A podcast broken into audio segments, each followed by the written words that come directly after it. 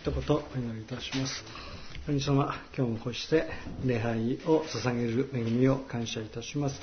こうしてまた、えー、語ることのもできるのもまたあなたの恵みとまた多くの祈りが積まれていることと感じます。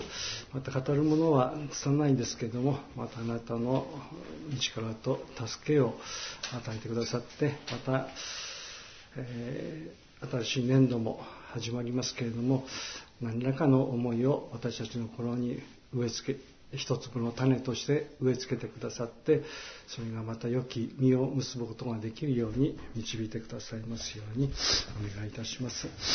イエス様の皆によって信じてお祈りいたします。アーメン。ねそれでは一面の10章ルカ10章1節2節お読みいたしますその後主は12人とは別に72人を定め、ご自分が行くつもりのすべての町や村へ二人ずつ先にお使わしになった。そして彼らに言われた。実りは多いが働き手が少ない。だから収穫の主に収穫のために働き手を送ってくださるように祈りなさいと。初代教会の構成メンバーは12人の実機弟子たちばかりではなかった。もっと多くの援助者たちがもういろいろな形で関わっていて、えー、審判、講演者、共鳴者、支持者、共感者など、シンパサイザーたちが、もういろんな形でつながりながら、教会を支えていただろうと。辞書一節、その後主は12人とは別に72人を定め、ご自分が行くつもりのすべての町や村へ二人ずつ先にお使わしになった。キリストの働き手として定められたこれら72人はどんな人たちであったのか。72人のシンパサイザーたちはどこで主の働きに召されたのだろうか。これについてルカは目して語らずだが、まあ、その後の記録から推察すれば、ガリラや南部の地域にて、主の働きに加わったと推察できると。復活を予告したイエスは、ペテロ、ヨハネ、ヤコブを連れ、高い山に登った。カペナームから北へ60キロ、シリア、レバノンの国境に位置するタボール山、ピリパピリピカイザリアにたどり着き、たどりたどり着くと、イエスの見姿が変わる。もう三顔は太陽のように輝き、衣服は光のごとく白くなり、そこにモーセとエリアが現れ、イエスを囲んで語り合うと。天からは声が聞こえる。これは私の愛する子。私の心にかなうもの。ひれ伏しおののく弟子らにイエスが声をかけると。恐れることはない。イエスが神の子である証明の第一弾である。第一弾であり、もうこれまで見たこともない神々しいイエスの姿であった。弟子たちは思っただろうと。まるで神が乗り移ったみたいだ。モーセとエリアの来臨を感じ、その姿を彷彿彷彿することもできただろうと。恐れを除き、まさしく神の御子なのだと感じたに違いない。こうして弟子たちはイエスの変貌、変容を見たのである。ドラマチックな出来事だったから、多くの絵画にも描かれている。一番名高いのは、ラファエロのキリストの変容だろうと。画面の中央に高くイエスが両手を広げて舞い上がり、右にモーセ、左にエリア、これも宙に浮いてイエスを見つめている。足元の岩に伏しておののくペテロ、ヤコブ、ヨハネ。まあ、福音書の記述をそのまま再現している。これはバチカン美術館の宝の一つであると。この後イエスは二度三度自分の死と復活を予告してエルサレムに向かっていく。今日も明日も次の日も私は進んでいかなければならない。おそらく紀元30年の大食材日、イエス一行はピリポカイザリア近くの丘陵地にたどり着き、モーセとエリアの来臨を見た。山々に囲まれたこの町は、ヨルダン川の水源にあたり、まあ、ヘルモン山の白い峰が見える。希望を失いかけて、ここ、ピリポ、カイザリアに到着したイエスは、初めて弟子たちに自分の今後の運命について打ち明け、彼らを主の働き人として定める、まあ、決心を口にしている。ヘルモン山のふもと、ピリポ、カイザリアの町のそばには小さな泉の流れがある。それはヨルダン川の水源で、水源であって、そこから川はうねりながらガリラヤ湖に注いでゆく。かつてイエスはこの川の水で洗礼を受けたことを弟子たちも知っていた。イエスはそれを思い出しながら語られる。私にはこれから受けねばならぬバプテスマがある。弟子たちにはイエスの口から漏れた受けねばならぬバプテスマの意味がわからなかった。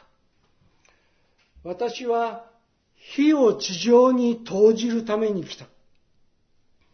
火がすでに燃えていたらと、私はどんなに願っていたことか。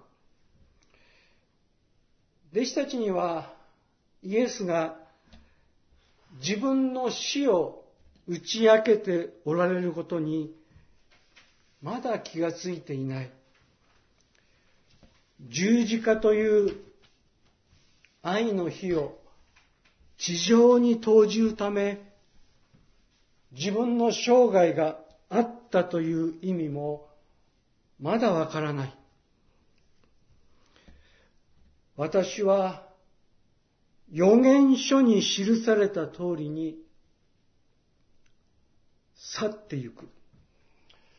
弟子たちはようやくイエスが預言者たちの予言通りのこれから運命になると言おうとされているんだと気がつく。だがその預言者とは一体誰なのか。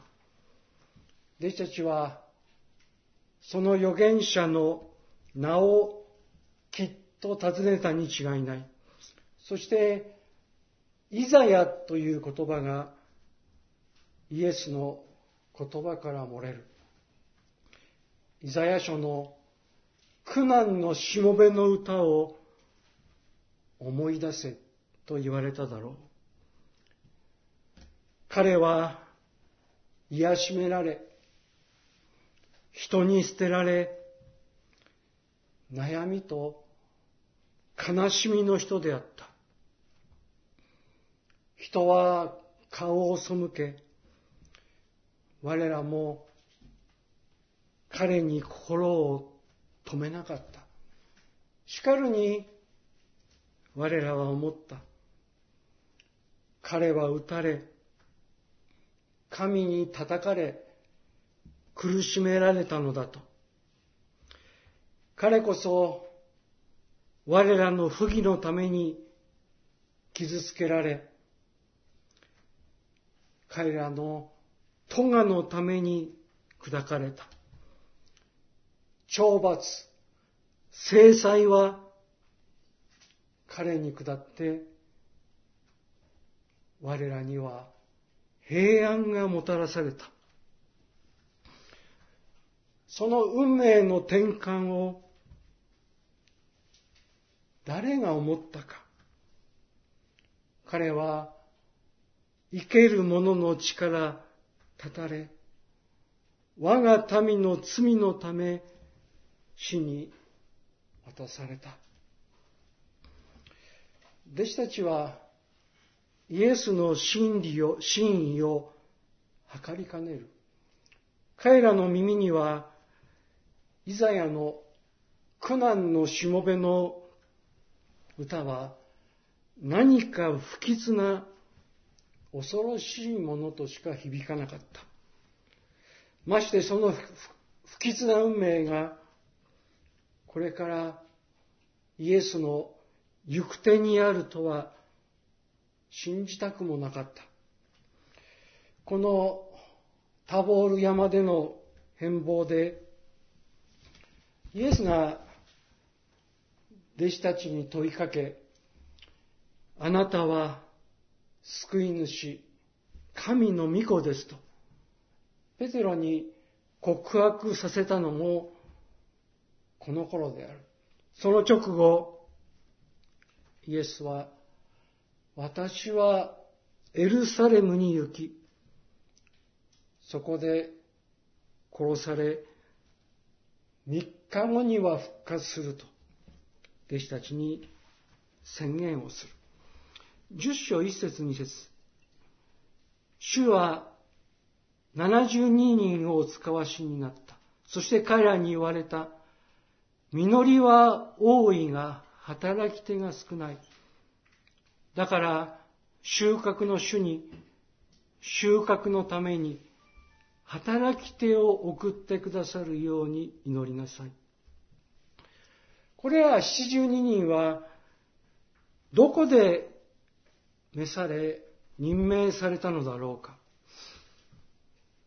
ピリポ・カイザリアを拠点とした一行は、そこを引き払って、エルサレムを目指す旅路の途上、ガリラヤ湖の反対側に立ち寄った。季節は秋。ガリラヤの秋である。すべてのものが夏の燃焼と前世の後、静かに熟して果実を結ぶ実りの秋、借り入れの秋、見よ、魂の実り、救いを求める魂の収穫は多いが、働き人が少ない。そう言ってイエスは、七十二人を送り出した。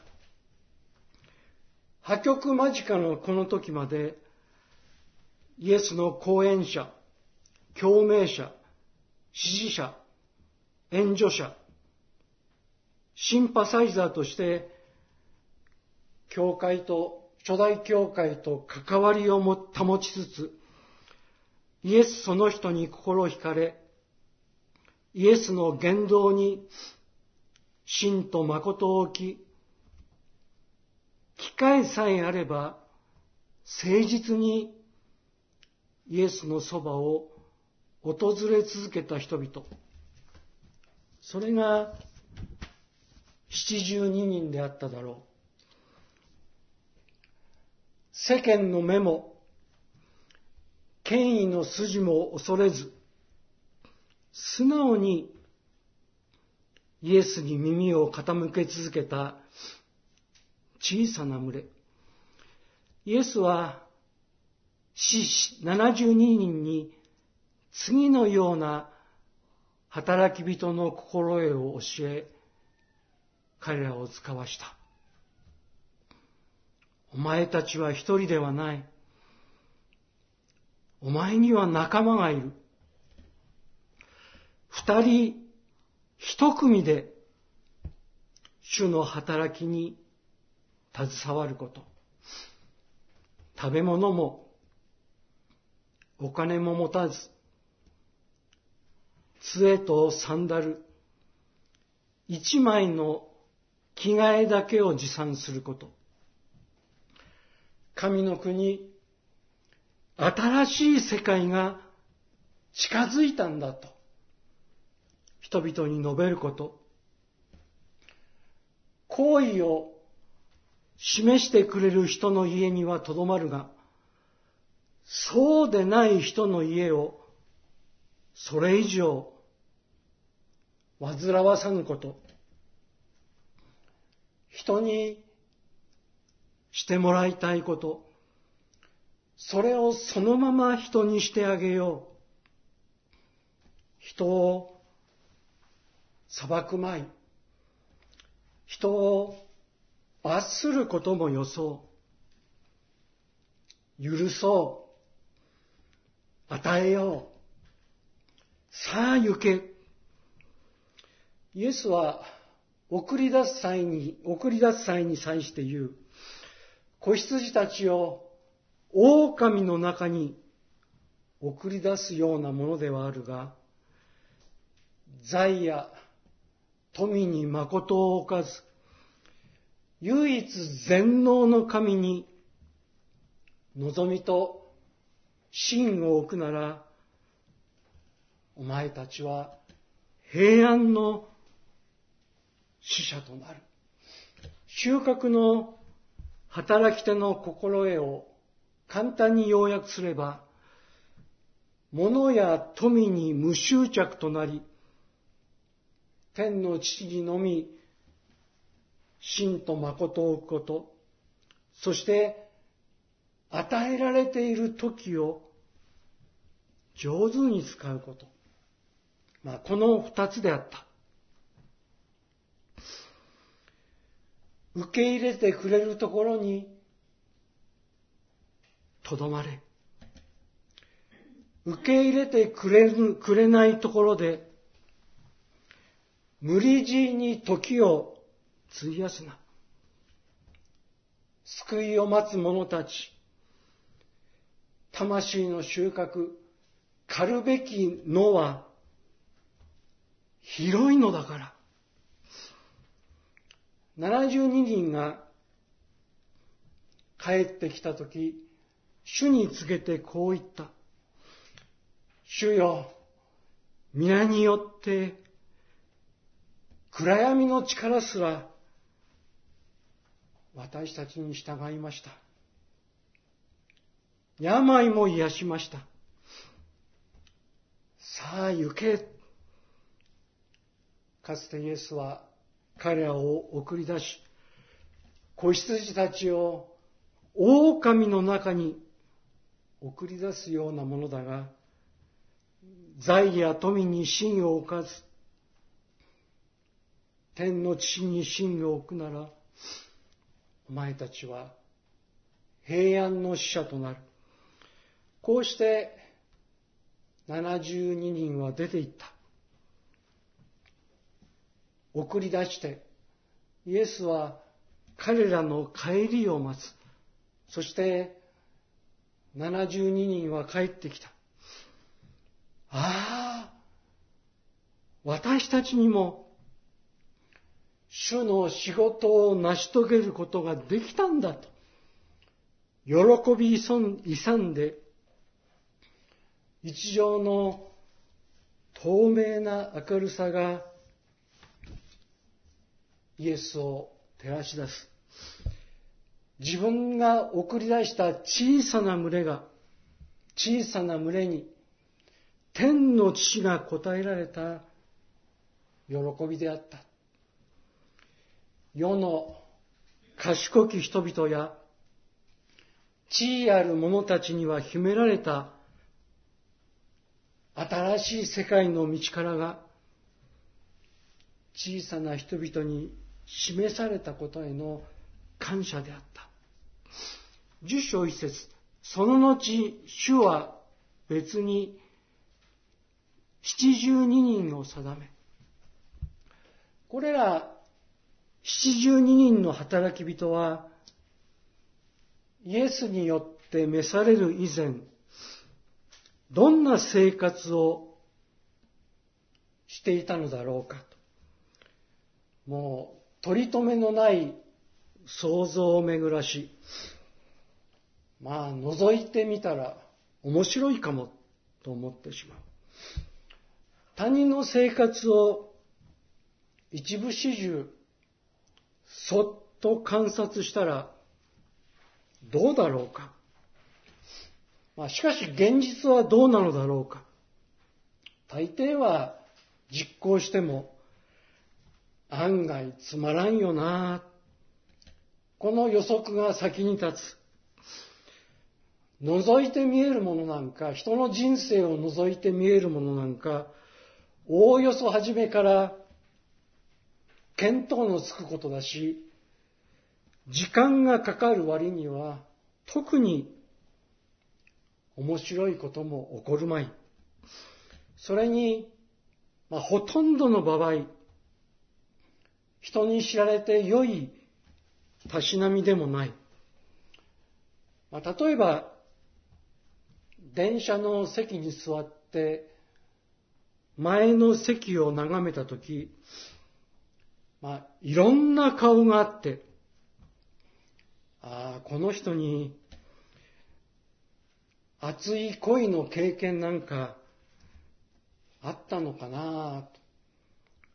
思うともなく思い、まあ、なかったろうなと推測した途端、そうばかりとは言えない。人は見かけによらないものだし、一人一人がそれぞれの情念の情念の記憶をそっと胸中に秘めているかもしれない。それが人生だ。まあそう考え直したりもする。実りは多いが、救いを求める者は多いが、働き手が少ない。救いを待っている者たちは多い。主は働き人を集めなければなるまい。収穫の主が働き人として頼るべき先は12人の構成メンバーから外れたかろうじて教会との関わりを保つ講演者共鳴者、支持者、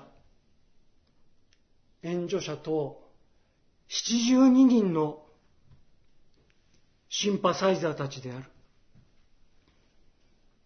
そっと観察すれば、彼らは平凡な生活を送っていたのだろうか。毎日見えてくる彼らの生活は、なんと平凡、退屈で、輝きの薄いものか。毎日、家事、仕事、育児に追われ、何を楽しみに生きているのだろうか。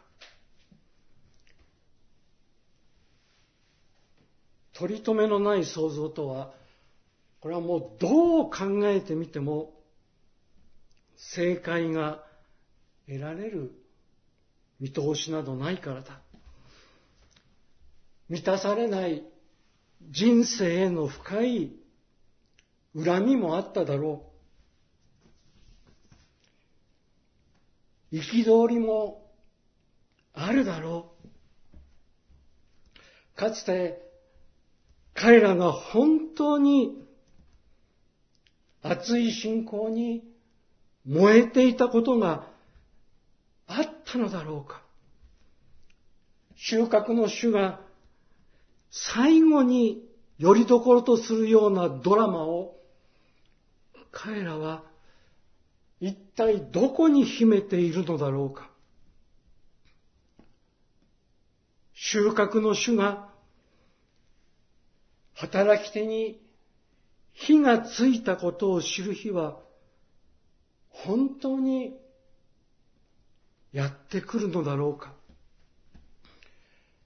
あの疲れたような情熱を感じさせなかったキリスト者たちが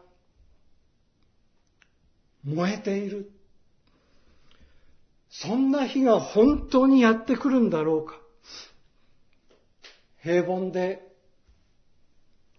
退屈、輝きなんか何にもなかった教会生活から彼らは今解放されている。そんな日が本当に来るのだろうか。収穫のための働き人たちがやってきた人生の転機に必死に夢中になってしがみついている。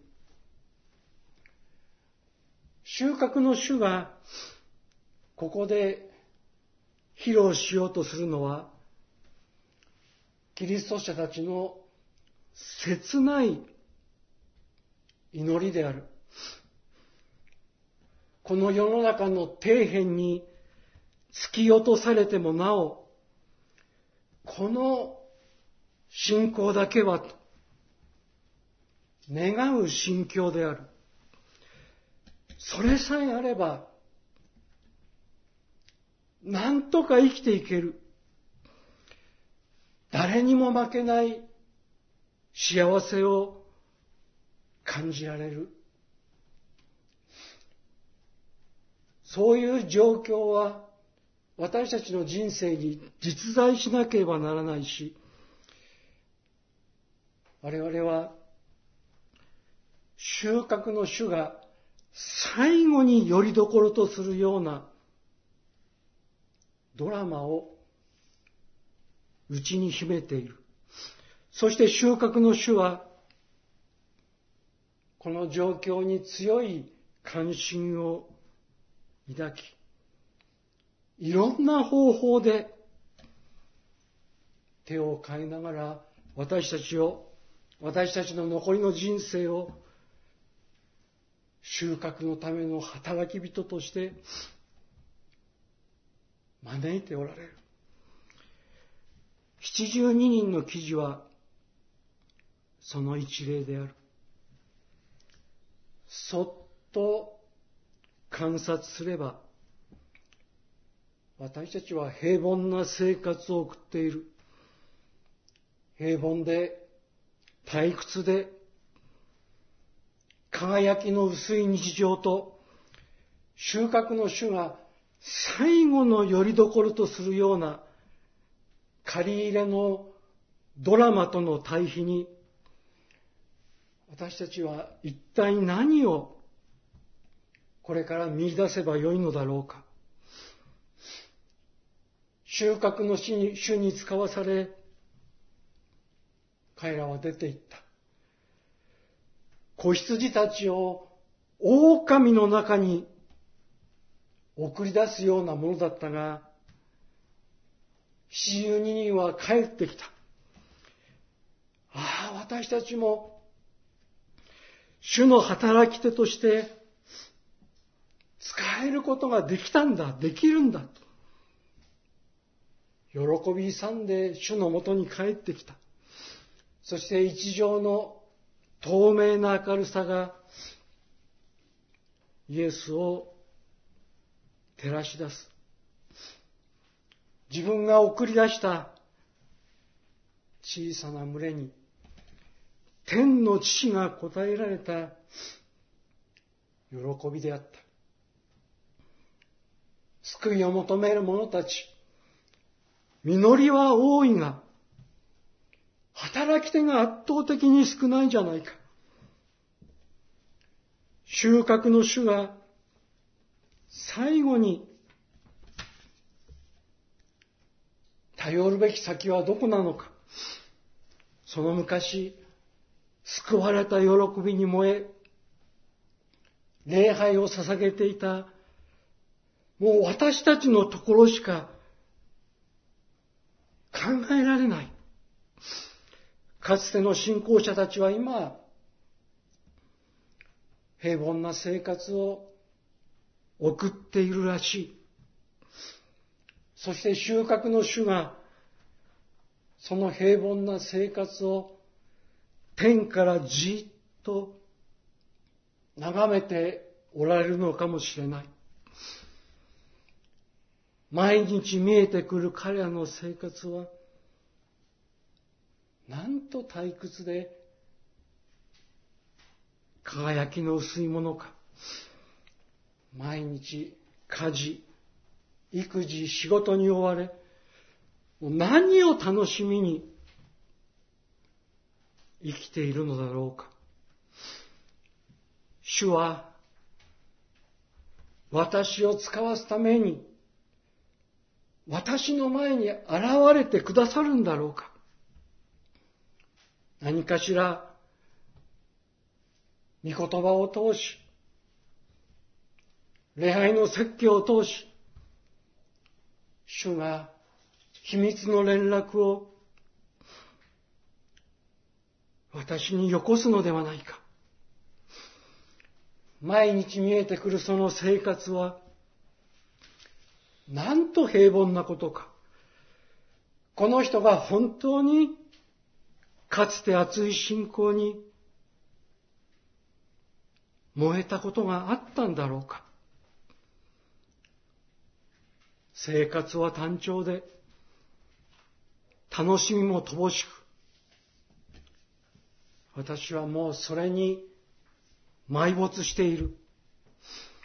収穫の主にこれから召されるとなると、私の平穏な暮らしはたちまち破られてしまう。だがそれにしても収穫の主が最後によりどころとするようなドラマをこの人はどこに秘めているのだろうか主が最後のよりどころとして訪ねて来るのな来るのなら私の側にもそれなりの気配があってもよいだろう。その後主は別に七十二人を定め、ご自分が行くつもりのすべての町や村へ二人ずつ先にお使わしになった。そして彼らに言われた。実りは多いが、働き手が少ない。主は私を使わされる。そこはガリラヤの秋、夏の年少と前世の後、静かに熟して果実を結ぶ秋、借り入れの秋、なんと素晴らしい愛の風景だろうか。収穫の主が働き手として使わされる私が私に火がついたことを知る日は本当に来るのだろうかあの疲れたような情熱を感じさせなかった私の心が燃えている。毎日家事や仕事に追われ、何を楽しみに生きているのか。働き人は退屈で輝きのない生活から今解放されている。夢中になって主の働きにしがみついている。人生のサムシングを、人間のサムシングを感じさせる。丘の斜面に72人が寄り添い、座っているのが見える。72人の働き人は、楽しそうにり合い、笑い声まで聞こえてくる。誰かが何かを語っている。子羊たちを狼の中に送り出すようなものだが、財や富に真を置かず、天の地に真と誠を置くなら、お前たちは平安の死者となる。私は、まあ、枯れ草の中に寝転んで空を見る。真っ赤に燃える空だろう。落ち葉の匂いを味わう。72人は立ち上がって二人ずつ寄り添って歩き出していく。他人の生活を一部始終そっと観察したらどうだろうか。大抵は実行しても案外つまらんよな。この予測が先に立つ。72人は立ち上がり、二人ずつ寄り添い歩いていた。これまで見ていた72人ではなかった。あの疲労したような姿とは別人、他人であった。別な命を吹き込まれたように、踊り出すように生き生きとしていた。炎がメラメラと見えるようだった。収穫の主、イエスの目は温かい。そして、七十二人の佇まいは、人間の計り知れなさを漏らして完全するところがない。今朝、あのお方は私に語っておられる。目を上げなさい。目を上げ、畑を見なさい。早い色づき、借り入れを待っている。イエスの目は、使わされた七十二人が旅立つにつれ、果てしなく広がって波打つ黄金色の麦畑を見渡す。その無限の麦穂は数知れぬ一粒ずつの命の波、魂の波、救いを求める心の波であった。まく者も狩る者も共に喜ぶ。一人がまき、一人が狩る。との御言葉が本当のこととなるだろう。イエスの口からは偽りのない喜びが漏れると。終わりの時代、季節、時代は秋。だから収穫のために、働き手を送ってくださるように祈りなさい。教会は祈る。一人でも多くの働き手を、働き人を送ってください。収穫も額に汗する労働である。救いを求める者、そして魂を求める者の働きが果てしなく波打つ麦畑の中で汗を流す。ということお祈りいたします。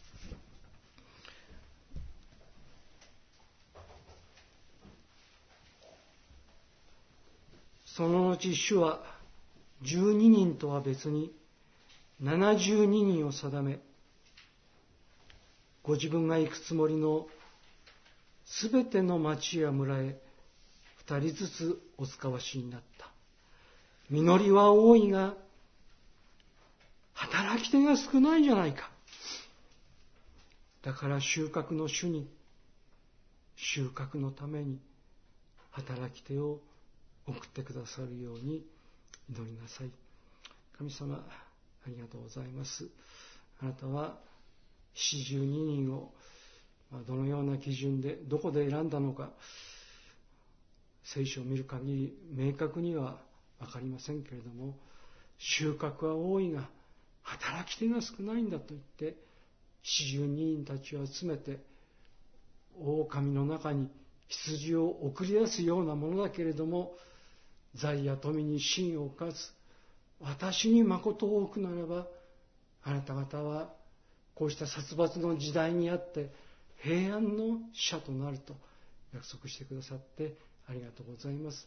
私たちを四十二人の一人として、シンパサイザーの一人として、どうぞあなたのご用のためにお使いくださいますようにお願いいたします。尊いイエス様の皆によって信じてお祈りいたします。